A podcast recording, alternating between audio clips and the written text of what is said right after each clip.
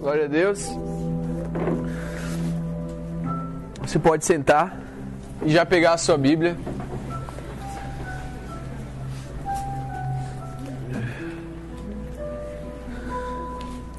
Apocalipse 2.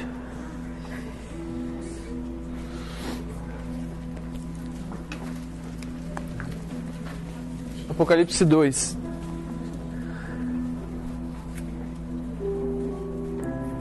Versículo 2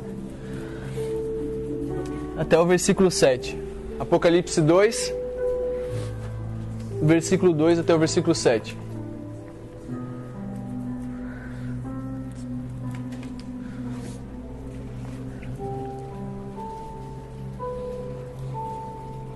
Amém?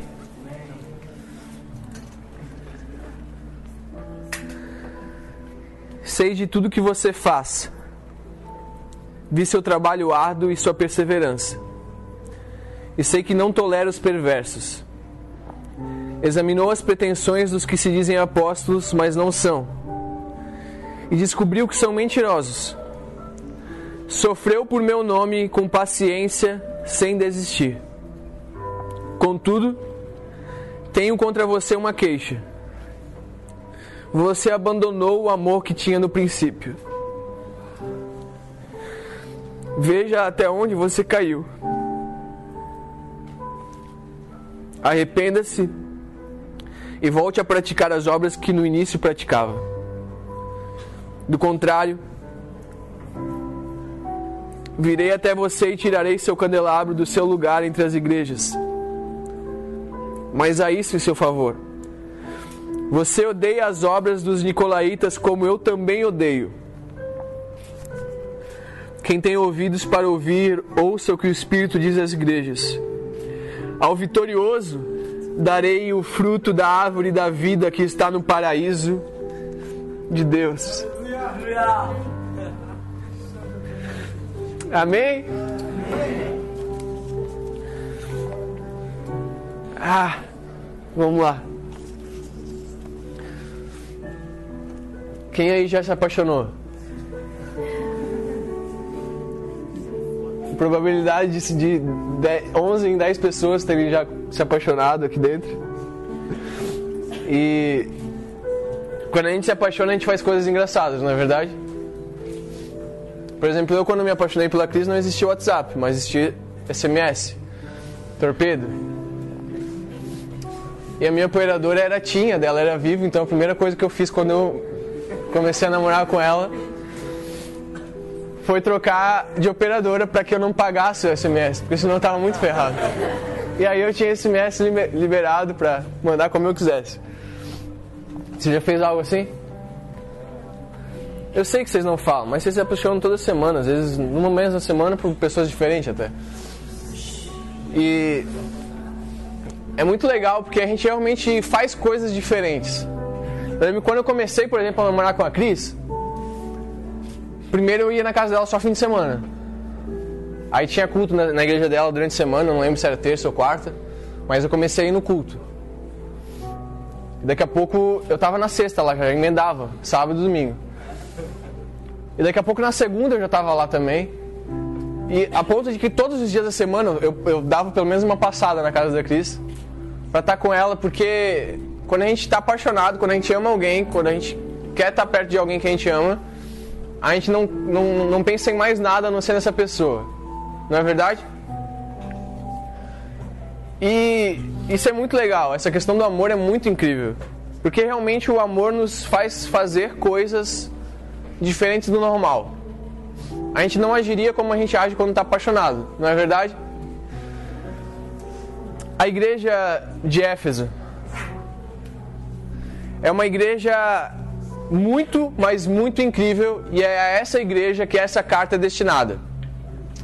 Apocalipse, o livro da revelação, o livro dos, das coisas vindouras, é um livro que logo no seu início ele vai ter cartas a sete igrejas. E hoje mais especificamente a gente vai falar a igreja de Éfeso. A igreja de Éfeso ela era uma, uma igreja muito incrível. Como a gente pode ler, era uma igreja que examinava os falsos mestres, provava que eles eram mentirosos, trabalhava arduamente, era perseverante, não tolerava os perversos, descobriu quem era mentiroso e mostrou isso, a ponto de que não existia espaço para heresias no meio daquela igreja. É uma igreja muito incrível, não é verdade? A igreja de Éfeso hoje, tá, a, a cidade de Éfeso hoje é situada mais ou menos onde é a Turquia. E na época fazia parte da Grécia, na Ásia Menor. Era uma cidade muito incrível e muito grande, com aproximadamente, na época, 300 mil habitantes. Algo muito parecido com Blumenau, na é verdade? A gente tem 300 a 350 mil habitantes em Blumenau. Então dá pra gente imaginar que a igreja de Éfeso era uma igreja que ficava numa cidade que lembrava muito Blumenau. E era uma igreja que também estava situada num lugar onde tinha muita coisa estranha que acontecia. Muito misticismo, Inclusive lá nessa igreja, na, igreja, na cidade de Éfeso ficava o templo da deusa Diana, que era a deusa do amor, e coisas muito horríveis aconteciam lá, a ponto de que os líderes daqueles temp daquele templo da deusa Diana faziam atos de prostituição e coisas do tipo como oferendas à deusa do amor. E realmente a deusa do amor e tudo que acontecia lá não tem nada a ver com os desenhos e o que a gente vê hoje sobre mitologia grega, tida como algo bom e como uma deusa legal, mas era algo muito ruim, sempre voltado à imoralidade sexual. É, a igreja de Éfeso foi uma igreja que teve três pastores incríveis. Primeiro Paulo, depois Timóteo e por último João. Então o problema da igreja de Éfeso não era pastor. Com certeza não era pastor. Um Paulo que escreve a carta orientando e passando várias coisas a respeito do que Deus queria para a vida deles. Um Timóteo que foi ensinado por Paulo, era praticamente o segmento de tudo que Paulo estava fazendo. Timóteo sempre dava continuidade ao que Paulo construía. E o João, incrível, foi o último apóstolo a morrer. E na verdade, João ele é tirado da igreja de Éfeso por um, um governador na época que manda ele preso à ilha de Patmos, onde ele tem essa revelação e a primeira igreja que ele vai ouvir é a igreja de Éfeso, a igreja da qual ele pastoreava. Parece muito Blumenau, porque a gente também tem uma parada muito louca que acontece em outubro aqui, não é verdade? E a maior parte dos problemas que a cidade tinha e a igreja enfrentava estavam ligados ao ocultismo, feitiçaria e várias coisas do tipo. Às vezes a gente também se deixa levar por algumas coisas que estão acontecendo ao nosso redor. E eu, eu, quando eu comecei a estudar um pouco mais a fundo, eu vi o quanto essa, essa carta ela era para nós. E eu comecei a não enxergar ela como uma carta à igreja de Éfeso, que é um alerta à igreja de Blumenau da Força Team hoje. Mas eu comecei a enxergar essa carta exatamente como uma carta direta de Deus a esse tempo e a essa sala e a esse dia. Como que se o próprio Deus, quando estivesse mandando João escrever essas coisas, ele estivesse falando não só à igreja de Éfeso, mas ele já estivesse olhando que claramente essa carta era direcional à força tinha hoje. Então eu preciso que para que a gente continue daqui em diante, você entenda que absolutamente tudo que vai ser tratado da, a, a partir de agora não diz respeito ao que aconteceu lá atrás, mas diz respeito a você e a mim. Essa carta é pra gente. Essa fala é para nós. Para cada um de nós. E se tem alguém que não veio, pode ser para ele o dia que ele ouvir essa mensagem no YouTube depois, mas principalmente é para nós que estamos aqui hoje. Quando o evangelho chegou a Éfeso, coisas incríveis aconteceram, a ponto de que pessoas que abandonavam a vida de feitiçaria, de ocultismo, se reuniam em praças, jogavam seus livros de feitiçaria e faziam grandes fogueiras. A história conta isso, onde pessoas mostravam a toda a sociedade que eles estavam abandonando aquela vida e demonstravam arrependimento porque não queriam mais aquilo para eles. Então eles queimavam os livros de magia, de ocultismo e todas as coisas em praças públicas para que as pessoas percebessem que eles não queriam mais aquela vida para eles. Que coisa incrível. Já pensou se a gente começa a fazer isso? Queimar algumas coisas? Por exemplo, hoje eu imagino que a gente queimaria nossos celulares. A gente faria um monte assim e jogaria álcool e queimaria-os.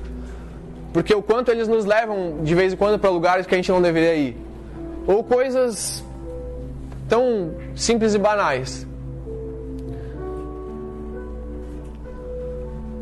A gente vê em Éfeso uma igreja que é social, porque ela diz que ela olhava para os outros, em algumas versões vai falar mais ou menos isso, que, que não, não tolerava a dor dos outros, não, não gostava de ver a dor dos outros. Era uma igreja social, uma igreja que se preocupava com os outros. A igreja de Éfeso era teológica porque ela examinava o que as pessoas estavam falando e provava se não tinha algo correto. Então ela era, ela era teológica, ela tinha um pensamento, ela era voltada à Bíblia, ela era firmada na Bíblia. Ela sabia encontrar os problemas. Ela sabia direcionar onde estava errado. Tanto é que, logo depois do alerta de, de, de, Deus, ele diz que você odeia as obras dos Nicolaítas como eu também odeio. Ou seja, você odeia as mesmas coisas que eu odeio. E aí você pensa, Nicolaitas, o que, que, é isso? Um monte de Nicolas reunidos. É uma igreja onde só tinha Nicolas. Não, nada a ver. Essa piada é muito ruim, na verdade. E eu poderia não ter feito ela. Mas é para dar uma amenizada no que vem daqui em diante também. A prática dos Nicolaitas era mais ou menos uma prática onde pessoas falavam que a imoralidade sexual não afetava o meu relacionamento com Deus. Deu para entender? Mesmo? Por exemplo, casamento com várias mulheres, não tinha problema. Adultério, não tinha problema. Homossexualismo, não tinha problema. Todo tipo de imoralidade sexual, pelos nicolaítas, era tido como algo que não afetava o relacionamento deles com Deus. E por que é que tinha esse tipo de gente naquela cidade? Porque aquela cidade estava totalmente voltada às suas paixões carnais. E a Bíblia vai dizer que a igreja em Éfeso não tolerava e odiava as obras dos nicolaítas como o próprio Deus odeia. Então, talvez se você tem alguma dúvida a respeito disso, eu quero deixar isso bem claro. Que Deus é um Deus que te ama, ele sim, nos aceita, mas ele também é um Deus que não quer tolerar algumas coisas na nossa vida, porque ele sabe o que é melhor pra gente e ele nunca errou em nada em nenhuma das suas escolhas. Por mais que a gente não entenda isso claramente. Odiar as obras dos Nicolaitas era exatamente odiar a imoralidade sexual, que era tida por esses caras como algo que não infligia na vida deles com Deus. E seria a coisa mais idiota do mundo eu pensar isso. Porque a imoralidade sexual ela sempre foi um problema no relacionamento com Deus. Sempre. E na verdade é, é o ponto onde as pessoas mais caem mas também é o ponto onde as pessoas mais se enganam que não tem problema nenhum. E por isso se afundam sem saber para onde estão se afundando. É muito incrível porque a igreja de Éfeso é uma igreja que sabe quando tem algo errado. Ela sabia enxergar o que tinha de errado. E quantas vezes a gente é assim? Quantas vezes a gente vê alguém, a gente enxerga em alguém algo que ele precisa melhorar? Você conhece alguém aqui, por exemplo, que precisa melhorar alguma coisa? Não? Conhece? Eu também, eu conheço quase todos. Eu poderia falar de todos vocês, falando assim, ei, melhor aqui. Isso aqui não está legal. E claro, tem muito a ver com o pastoreio, mas a gente tem uma facilidade muito grande de, quando encontra alguém que está enfrentando uma dificuldade, falar assim, mas por que você não faz isso diferente? Eu estou sofrendo por causa do meu namorado, por que você não deixa ele? Cara, eu tô com problema com as drogas, então por que você não para de usar? Cara, eu tô com problema com a pornografia, então por que você não para de ver? Cara, eu tô com problema sobre o homossexualismo, por que você não para de querer e estar tá perto de pessoas que te levam a isso? Eu tô com problema nisso aqui. Ei, entenda um negócio, é muito fácil nós apontarmos as coisas. Muito fácil. E é legal quando a gente tem o discernimento suficiente para saber que aquele tipo de coisa é errada e não é para nós. E a gente pode inclusive mostrar a direção a algumas pessoas. Isso é incrível, mas não adianta odiar o que Deus odeia se nós não amamos como Deus ama.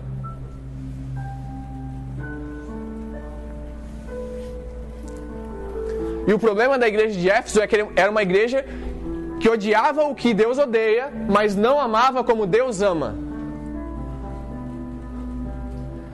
Ela era muito parecida com Deus em alguma coisa, mas ao mesmo tempo tão diferente em outra. E aquilo criava um abismo entre Deus e eles.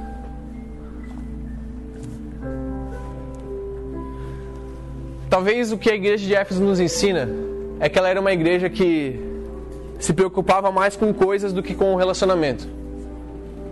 Ela queria saber o que tinha de errado porque ela queria corrigir, ela estava preocupada. Existe necessidade, então nós vamos resolver. Existe uma carência, nós vamos resolver. Existe heresia, nós vamos combater. Ela sabia como combater, ela estava preocupada em ser correta em tudo. E isso é algo muito incrível. Mas se nós nos preocupamos mais com essas coisas do que com o relacionamento com Deus, não vale a pena. Quantas vezes a gente sabe enxergar tudo que poderia ter de diferente num culto, numa ministração. A gente sabe medir o que as pessoas falaram de errado. A gente sabe olhar para a vida dos outros e acusar as coisas.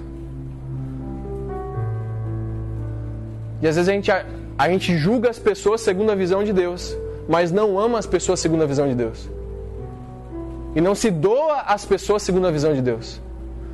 E aí não faz sentido eu querer enxergar as coisas de erradas como Deus enxerga se eu não me movo em direção a essas pessoas para que eu consiga solucionar os problemas e a situação que elas estão vivendo. Não faz sentido. Porque é a mesma coisa que eu apontar o caminho para uma pessoa, mas aquela pessoa ser cega e eu não guiar ela até aquele caminho.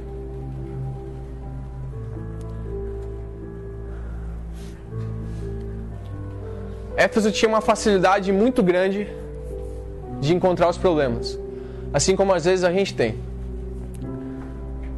Mas uma dificuldade incrível de sentar com pessoas e cuidar delas. O meu WhatsApp, por exemplo, ele é uma loucura. Tipo, eu não consigo acompanhar às vezes. Mas semanalmente eu, sento com um adolescente pelo menos. E eu faço todo o esforço possível para que quando a pessoa fale comigo, quer sentar comigo, eu sente um dia ou dois depois. Não importa o compromisso que eu tenha eu entendi um negócio. Quando eu facilito encontros, eu evito culpas. Porque quando tem alguém que está precisando de mim e eu não me movo em direção a, a, a, resolver aquela situação, se for muito tarde lá na frente, o remorso pode doer muito mais do que um pouco de descanso que eu queria ter hoje. E eu não quero viver em remorsos. E é por isso que a gente sempre fala toda quinta-feira que a gente está disponível para que você converse com a gente, para que a gente faça um lanche junto, para que a gente vá no Burger Bravo.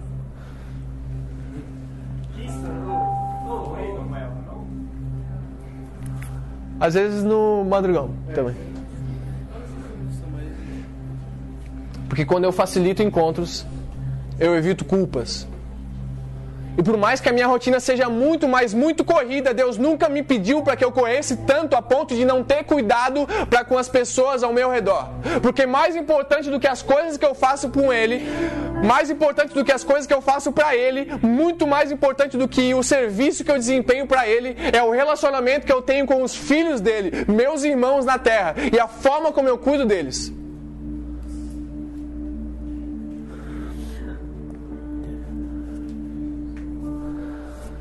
A igreja de Éfeso era uma igreja incrível e você vai ver praticamente só coisas boas sendo faladas a respeito dela. Você compara com o que as outras igrejas tinham e você não enxerga uma igreja com tanto potencial, porque é uma igreja teologicamente perfeita, era uma igreja aparentemente liturgicamente perfeita, ela era uma igreja aparentemente muito boa, mas só tinha um problema: não era nem que eles não amavam a Deus, era que eles não amavam a Deus como amavam no princípio.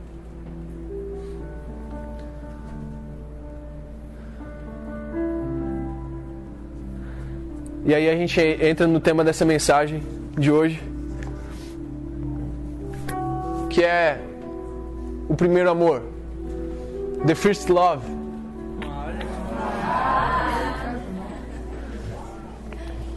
O problema incrível da igreja de Éfeso não era o fato de que eles estavam muito à frente das outras igrejas. Porque eles estavam. O problema da igreja de Éfeso é que, embora eles estivessem à frente, eles estavam muito mas muito aquém do que eles poderiam estar ainda. Porque eles não amavam, como no princípio. E é incrível que quando o anjo fala isso, ele diz que o fato de não amar a Deus, como no início, é tido como pecado, porque ele fala assim: lembra-te, pois, de onde caíste, toda queda é pecado. Então, o fato de eu não amar a Deus como eu deveria amar, ou como eu já amei, ou como eu poderia amar, é tido como um pecado. E aí eu vou fazer uma pergunta para você. Você tem amado a Deus hoje mais ou menos do que quando você o conheceu?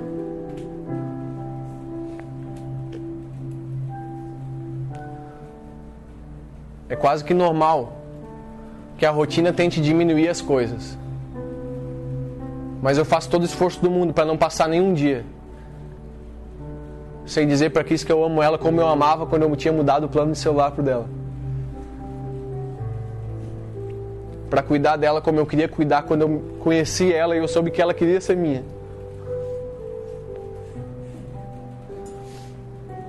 O problema da igreja de Éfeso não é nem o fato de que eles não tinham amor, mas é o fato de que no serviço e nas coisas do serviço do reino e de tudo aquilo, eles se perderam e deixaram o amor não estar em primeiro lugar. E perderam esse primeiro amor. E aí eu quero entrar no negócio que a gente hoje em dia faz igual. Você já ouviu uma frase muito comum assim?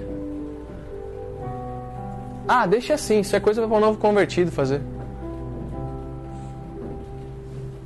Já ouviu? Quando o cara tá muito afim de Deus e ele chega cedo para orar e ele ora incessantemente, e as pessoas olham pro lado e falam assim: Cara, um dia eu fui assim, mas é porque ele conheceu agora, é porque tá no primeiro amor.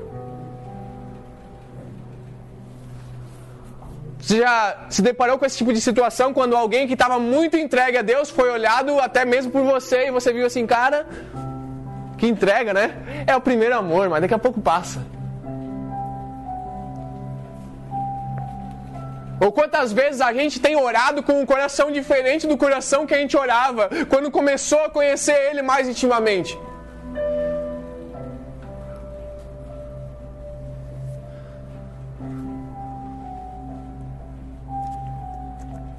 Talvez o maior problema que comece a acontecer na vida de vocês daqui para frente esteja exatamente relacionado a isso, sabia?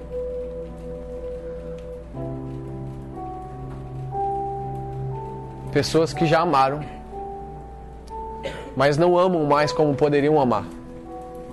Ou como já amaram um dia. A minha oração é, todos os dias, para que eu nunca suba no púlpito, não exatamente fisicamente, mas no local, para que eu nunca assuma um lugar para falar de Deus sem o mesmo amor que me fez tremer na primeira vez que eu falei dele.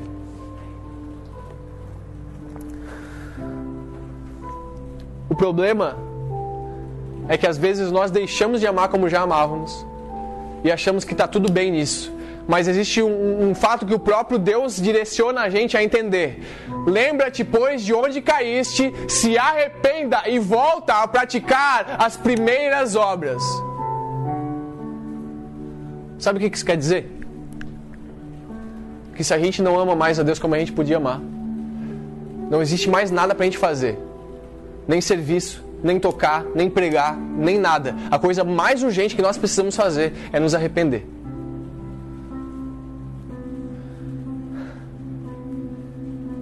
Se a gente se lembra de momentos onde a gente sentia a presença de Deus tão intensamente, a gente não sente mais dessa forma, não existe mais nada de urgente na sua vida para fazer, a não ser se arrepender. E se lembrar de onde você caiu. Porque a gente sabe de onde a gente caiu. Nós sabemos exatamente onde foi o lugar da nossa queda. A gente não fala. Inclusive, como o pecado ele aparentemente sempre é bom, a gente tenta nem se convencer de que aquele local foi o local da nossa queda, mas a gente sabe. E como a gente sabe? E a gente sabe que a coisa começou a desandar depois que a gente tomou aquela decisão. A gente sabe que a coisa começou a desandar depois que a gente começou a andar com aquela pessoa. Quando a gente se envolveu mais do que a gente deveria ter se envolvido. Quando nós nos entregamos mais aquilo do que deveríamos ter se entregado. A gente sabe. Você sabe. Eu sei. A gente sabe exatamente o lugar de onde a gente caiu.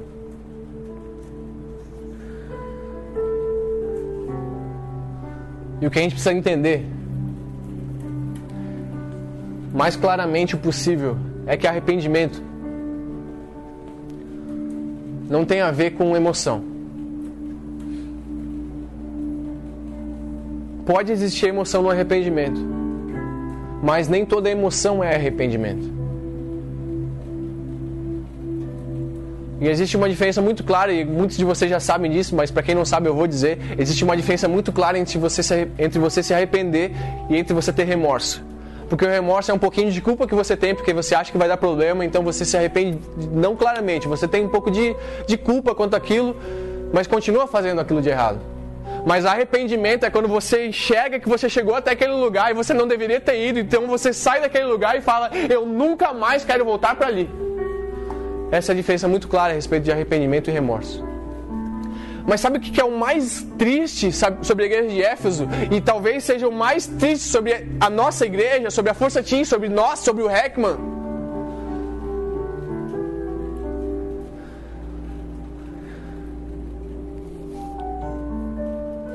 É que a igreja de Éfeso escolheu não amar mais como amava no princípio. A Bíblia não vai dizer que eles se esqueceram do primeiro amor. A Bíblia não vai dizer que eles acabaram com o tempo perdendo o primeiro amor. A Bíblia vai dizer que eles abandonaram o primeiro amor, ou seja, eles escolheram não amar como amavam no princípio. E quantas vezes a gente é exatamente assim, a gente olha pro amor que a gente tinha e a gente fala assim, cara, isso não é mais para mim, eu tô mais maduro, né? Então agora eu sou assim, desse jeito. Aquilo não é mais para mim. A gente dá desculpas para não amar a Deus como a gente amava antes. E que coragem a gente tem para chegar ao ponto de escolher não amar mais a Deus como amava no princípio, sendo que Deus um dia se entregou por completo a gente, sendo que nós não merecíamos. Eu não consigo pensar nisso sem me constranger, sabendo que Deus estava no céu, numa unidade perfeita, mas se desfez aquilo para que a gente pudesse ter acesso a Ele. E mesmo assim, a gente escolhe não amar mais a Ele, sendo que Ele nunca teve escolha nenhuma a não ser se entregar por completo. Que cara de pau a gente tem.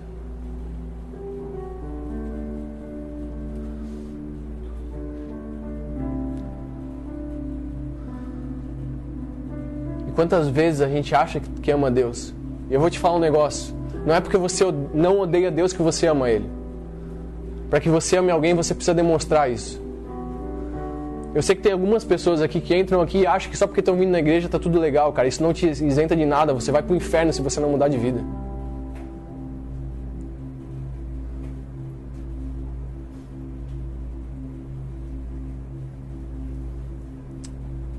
Porque amar a Deus não tem nenhuma relação com eu não odiar Ele. Amor é amor. Tem gente que acha que não, eu amo a Deus. Mas como? Não faz nada para Ele. Só faz problema, só lembra dele na hora do arrependimento. O que você faz para Ele? Que tipo de amor é esse? Onde só Ele te dá coisas e você nunca oferece nada. Sendo que a Bíblia diz pra gente que a gente tem que ser um sacrifício vivo, ou seja, um sacrifício voluntário. Nós caminhamos até o altar, prontos a que Deus derrame o seu fogo em nós e que a gente seja consumido por completo, a ponto de que não exista mais a gente, mas exista Cristo em nós. Que tipo de amor é esse? Que a gente diz ter por Deus quando nós levantamos a mão falando que tudo é dele, mas a gente vai para o nosso quarto e qualquer porcaria de grupo que você sabe que nem devia estar te desvia dos olhos dele. E qualquer conteúdo imoral te desvia dos olhos dele. E qualquer opinião das pessoas te desvia dos olhos dele. Que tipo de amor é esse?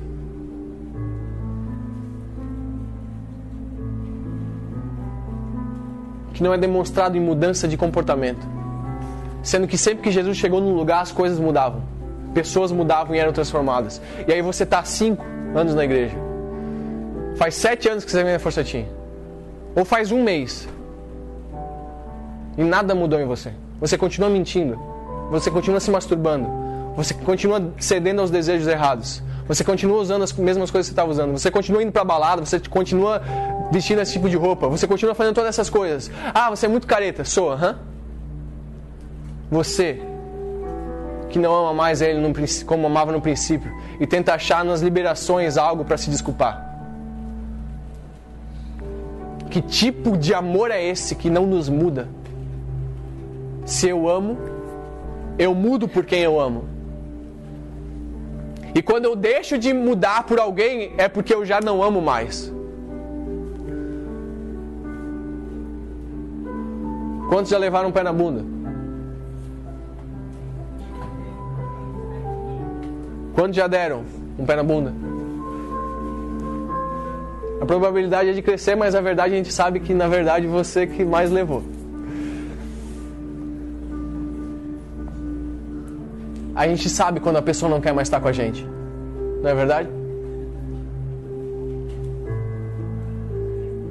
Isso não diz respeito só ao namoro.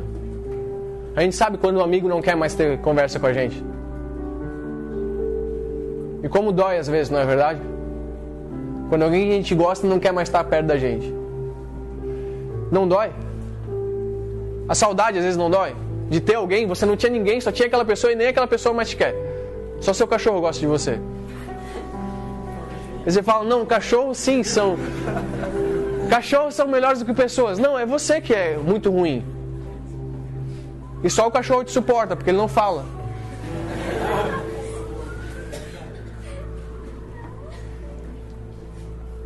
Deus também sabe. Deus também sabe. Quando a gente poderia estar amando mais não está. Quando a gente poderia estar se entregando mais não está. E cara, Deus sabe exatamente quando você está online para Ele e despreza Ele. E isso não diz respeito ao seu celular. Você está entendendo o que eu estou falando, não está? Deus sabe exatamente quando você está online e não quer responder Ele. Se tem alguém que sabe quando está sendo desprezado, é esse Deus. Um Deus que nunca virou as costas para a gente. E mesmo a gente virando, e mesmo a gente escolhendo não amar como poderia amar, continua nos amando. O problema de Éfeso não é o fato de eles terem esquecido o amor deles terem deixado o amor se esfriar com o tempo, ou de eles terem perdido um pouco do amor pelo tempo. Existe uma diferença muito clara. Eles olharam para o amor que eles tinham no princípio e falaram para aquilo: Eu não preciso mais amar a Deus assim. Agora existe uma outra forma de eu amar. Mais de boa para mim. Onde os meus desejos têm mais espaço. Deixa eu te falar um negócio. Cuida. Cuida com os limites. A nossa geração está tão preocupada com os limites para saber até onde pode ir, mas ninguém está preocupado em saber qual é a vontade de Deus para nós. A gente quer saber até onde é pecado, onde não é. A gente quer saber até onde tem problema, onde não tem. A gente quer saber, mas tem problema mesmo ouvir música do mundo ou não? Mas, mas tatuagem pode ou não pode? Mas, mas se eu, eu, eu, usar o cabelo assim, tem problema ou não tem? Cara, você só está preocupado com coisas. Isso revela que o teu coração está muito longe de Deus há tempo.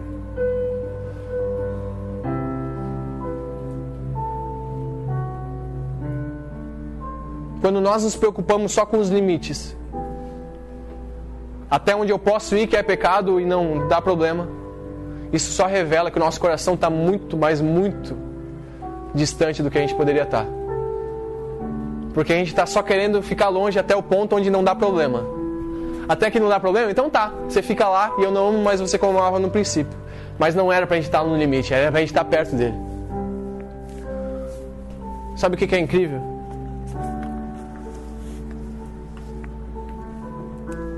É que essa instrução chega a Éfeso. Mas Éfeso não se arrepende. E quando você chegar em casa, ou quando você sair daqui, você pode procurar no seu celular e você escreve assim: Éfeso na atualidade. Sabe o que você vai encontrar lá? Só ruínas. Só ruínas. Pedras, pedregulhos e algumas edificações derrubadas. Porque não existe mais nada onde estava aquela igreja. Quando a carta diz que quem tem ouvidos para ouvir, ouça. Porque do contrário eu virei e tirarei o candelabro do seu lugar entre as igrejas. É mais ou menos assim. O candelabro ele serve para quê? Para segurar a luz, não é verdade? A igreja não tem luz própria, a luz vem de Cristo. Quando nós não queremos Cristo e não amamos mais a Ele, não existe sentido no candelabro estar em algum lugar. Nós somos retirados e só resta ruína de nós. Deu para entender? A luz não vem de você. Se ainda tem alguma coisa de boa e você está deixando isso de lado, se tem alguma coisa que está se perdendo, ei, é o tempo de Jesus estar aqui hoje, nos chamando para amar como a gente amava no princípio, como a gente se entregava no princípio, como a gente falava em línguas no princípio, a gente não se importava se as pessoas estavam ali ou não, porque a gente sabia o quanto a gente queria isso. A minha oração tem sido para que o Heckman que entrou aqui há sei lá quantos anos atrás, seis, sete anos atrás, enxergou um monte de coisa diferente que podia ser feito nesse cenáculo na vida dos adolescentes. Para que aquele coração que amava Deus a ponto de falar: Eu quero, eu quero, eu quero isso para mim, eu quero cuidar de adolescentes, eu quero fazer isso. Para que esse coração nunca se perca. E Deus sabe o quanto eu oro por isso. Para que eu não suba no altar e perca as lágrimas nunca porque eu sei o quanto importante é o pouquinho de tempo que vocês entram aqui, porque todo o resto da semana vocês são bombardeados por porcaria. E mesmo assim tem gente que ainda entra e nem liga. E eu tenho muita, mas muita dor no meu coração por isso. E quem caminha comigo sabe disso, porque a gente direciona, a gente queria abrir a cabeça para que você entendesse, mas você continua sendo um idiota às vezes. E dói porque a gente sabe que você vai se lembrar da gente mais tarde. E às vezes vai ser muito tarde.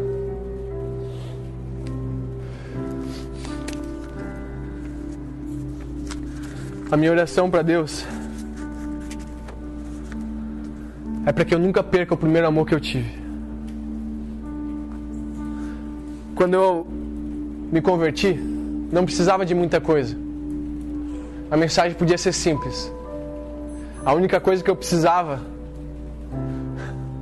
era ouvir ele da boca de quem fosse. E a gente cresce e começa a escolher quem pode falar de Deus pra gente ou não. E a gente cresce e a gente quer escolher nos cultos que são bons pra gente ir ou não. Ei, a gente cresce e a gente acha que ah, isso é bom de ouvir, isso não, isso que o líder falou é bom, isso não. Cara, quando Deus falava para mim, eu nem pensava duas vezes. Se Ele falasse para mim vender tudo, eu vendia. Se Ele falasse para mim que não era para mim ter algo, eu não, não, eu não teria. Se Ele falasse para mim que não era para mim fazer tal coisa, eu não fazia. E não importa quem falasse isso, sendo a boca dele, sendo usado, Ele usa até a jumenta, quem dirá humanos.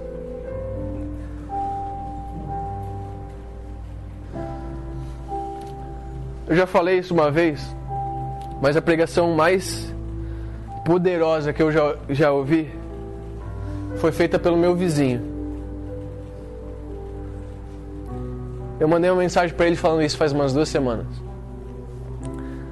Meu vizinho era muito amigo meu, a gente fazia muita coisa na igreja junto. A gente reestruturou toda a banda na época junto da, da, da congregação que eu congregava. E um dia o pastor foi louco o suficiente para chamar ele e eu para pregar. Eu preguei num sábado, ele pregou no outro sábado, ou domingo, não lembro. E a gente não sabia pregar, a gente nunca tinha tido oportunidade para isso, mas naquele dia, o carinhosamente chamado de Calinho, o nome dele é Luiz Carlos, mais, mais conhecido como Calinho, ele, ele foi pregar, ele abriu a passagem bíblica que falava sobre a tempestade e os discípulos, e aí ele falou muito, mas muito basicamente, eu não sei se demorou, não sei se demorou 10 minutos a pregação dele. E o pastor deu a oportunidade num culto cheio para ele, assim.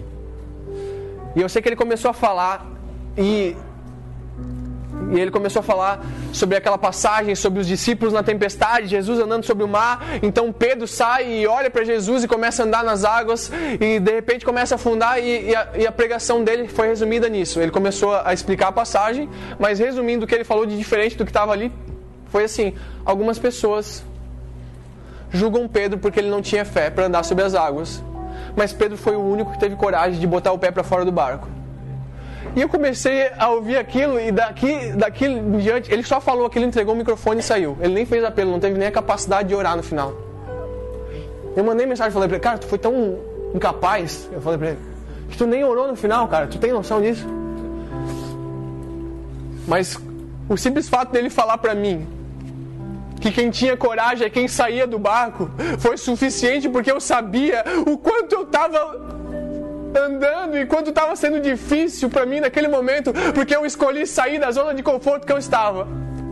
Eu lembro que eu chorei tanto, mas chorei tanto, eu falava tanto em língua, mas eu falava tanto que o culto acabou bem antes das nove e era dez horas da noite, eu estava na igreja chorando e falando em língua, os obreiros tentando me consolar, achando que eu estava em pecado. É. Eles falavam, tá tudo bem? Cara, eu só saí do barco porque fora do barco está Jesus. E aquilo fazia todo sentido para mim, porque eu precisava amá-lo, e eu sabia o quanto eu amava ele, eu sabia o quanto ele tinha me libertado de certas coisas, e eu sabia o que ele poderia fazer na minha vida, e eu sabia o que ele já tinha falado que queria fazer na minha vida, então não tinha nenhum outro lugar para mim ir a não ser fora do barco, em direção aonde ele estava. E eu sei o quanto dói a gente sair do barco. E eu sei o quanto dói amar como a gente amava no início. Porque as pessoas não entendem. Não tem lógica. Alguém apaixonado foge das lógicas.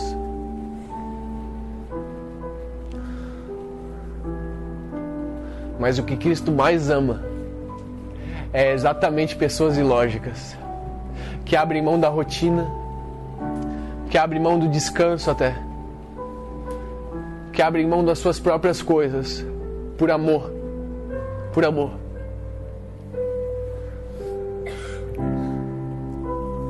A minha oração hoje é para que você olhe onde você caiu. E talvez hoje seja o culto de você falar em línguas como você falou um dia, naquele retiro, naquele congresso, naquele culto na sua antiga igreja. Talvez hoje seja o dia de Jesus resgatar algumas coisas que a gente deixou se perder no caminho, porque se você não se arrepender e voltar às primeiras obras, a me amar como amava no início, só vai restar ruína de nós. Eu fico imaginando o quanto Éfeso poderia ir adiante se tivesse obedecido ao que esse anjo falou ao que o próprio Deus falou através do anjo. Eu fico imaginando o quão poderosa poderia ser a igreja que já era uma promessa e já era incrível se tivesse obedecido. Quantas vezes as pessoas vêm pregar aqui de outras congregações, elas olham para a gente e falam assim: Cara, que incrível esse lugar. E a minha oração é para que a gente nunca perca o primeiro amor. Porque senão vai ser só uma sala com forro acústico. Porque senão vai ser só um latão com luzes.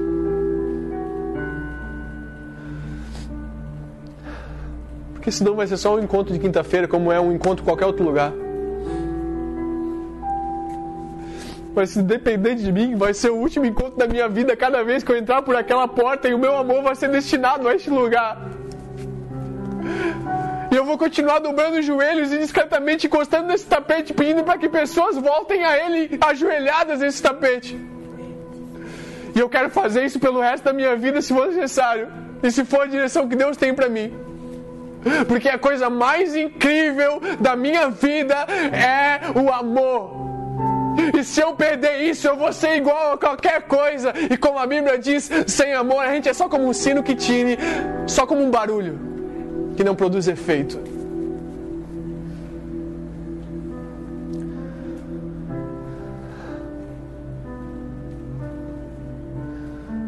O verdadeiro amor tudo sofre, tudo crê, tudo espera. O verdadeiro amor lança fora todo medo.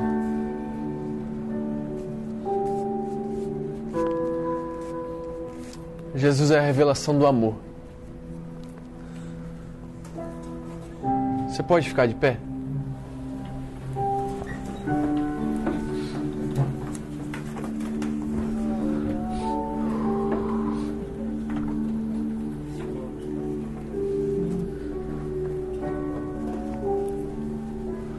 Você consegue entender que uma igreja que começou através de queimas de livros de feitiçaria, porque desejavam mostrar nitidamente às pessoas que não queriam mais uma vida antiga para elas, mas que queriam viver para Cristo. Essa mesma igreja virou ruína porque deixou o amor.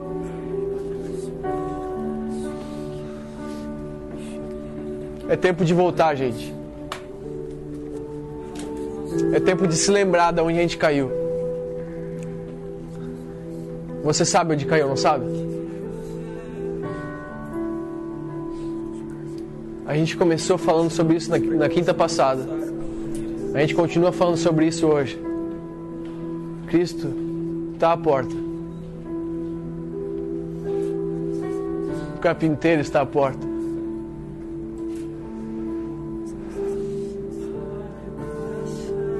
Eu não vejo a hora de estar com ele. começar a sentir aquilo que nenhum homem nunca sentiu, sabe? As coisas preparadas para nós. Eu não vejo a hora de estar perto dele. Jesus, nós sabemos os segredos do Senhor. Pois eu só posso chegar até Ele se eu amar Ele acima de todas as coisas. Porque isso desde o princípio foi o projeto. Ame a Deus acima de todas as coisas. O problema de não amar como no princípio é porque não amar como no princípio, abandonar o primeiro amor, é abandonar o principal mandamento que é amar a Ele. A gente fere o princípio do Evangelho. A gente erra na coisa mais principal e básica que existe.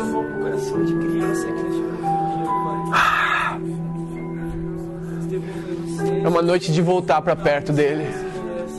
É uma noite de voltar a amar como a gente amava. Essa é uma noite de a gente voltar a falar em línguas como a gente falava.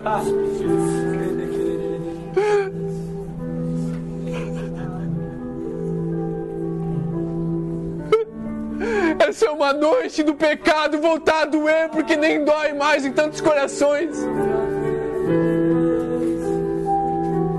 Porque foram cauterizados pelo tempo e pela rotina de errar, errar errar. Tem gente que o pecado nem dói mais, e hoje é noite de Deus resgatar essa dor por uma vida que não presta, para que a gente não foi criado para ter, mas voltar ao início, Sei de verdade. É, voltar ao princípio. acabar com o nosso comodismo. É. Resgata esse amor, Pai, porque nem a capacidade própria para isso nós temos. Sabe, se existem segredos, nós queremos conhecê-los.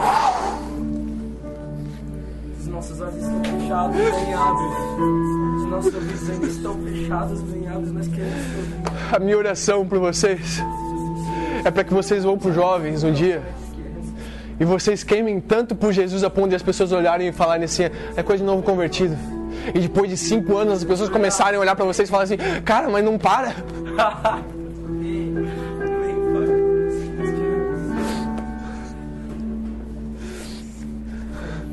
Mas faz cinco anos que tá aqui e continua queimando desse jeito, cara, é isso!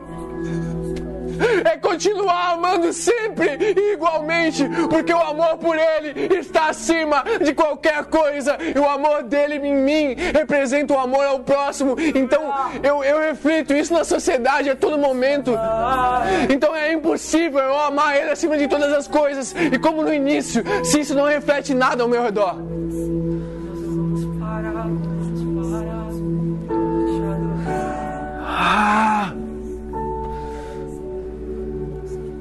Quem quer voltar?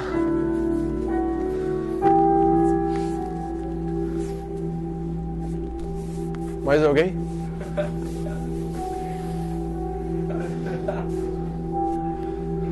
Porque eu posso estar amando muito. Mas se eu não estiver amando como no princípio, o risco maior é do amor só diminuir daí para frente. Porque você pode amar muito a Ele. Mas se o pecado nem dói mais, você já está amando mais a você do que ao próprio Deus. Se nem existe mais culpa quando o erro acontece. Deixa eu te falar. Nem existe mais amor por Jesus aí. Porque o amor de Jesus, ele É incrível porque nos abraça, mas mais incrível ainda porque Ele nos transforma. Mais incrível ainda porque Ele nos transforma. Jesus não quer te fazer só gente boa, isso aí tem um monte de gente que faz, até o Espiritismo faz. Jesus quer te fazer totalmente transformado, a ponto de que as pessoas não te reconheçam mais. A ponto de que as pessoas tenham que olhar duas vezes para saber se é você mesmo que está fazendo o que está fazendo. É isso que Jesus faz. Jesus não quer só te salvar e te levar para o céu. Porque isso é incrível, é. Porque já é difícil chegar nesse ponto, é. É difícil para quem só está preocupado em chegar no céu, mais preocupado com isso do que de ter um relacionamento com Ele. E não faz sentido nós estarmos no céu se nós não temos um relacionamento aqui na terra com Ele. Ah! Vamos orar?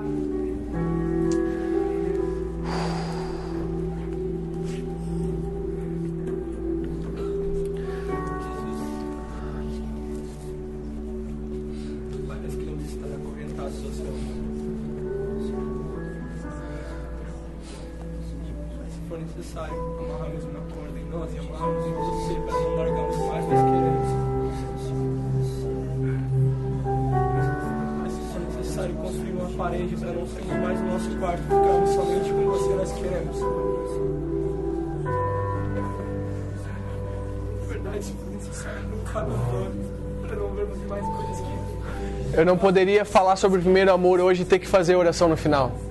Eu espero que vocês façam isso por si só. Com o amor de Deus, a graça do nosso Senhor Jesus Cristo e a comunhão do Espírito Santo estejam com todos vocês hoje e sempre. Daqui para frente, é com você e Deus.